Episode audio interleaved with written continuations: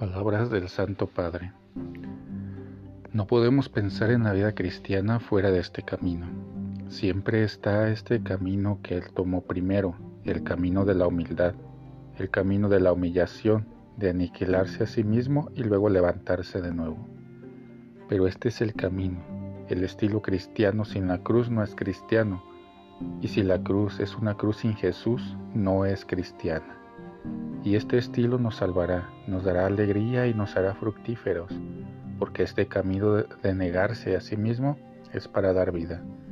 Está en contra del camino del egoísmo, de estar apegado a todos los bienes solo para mí.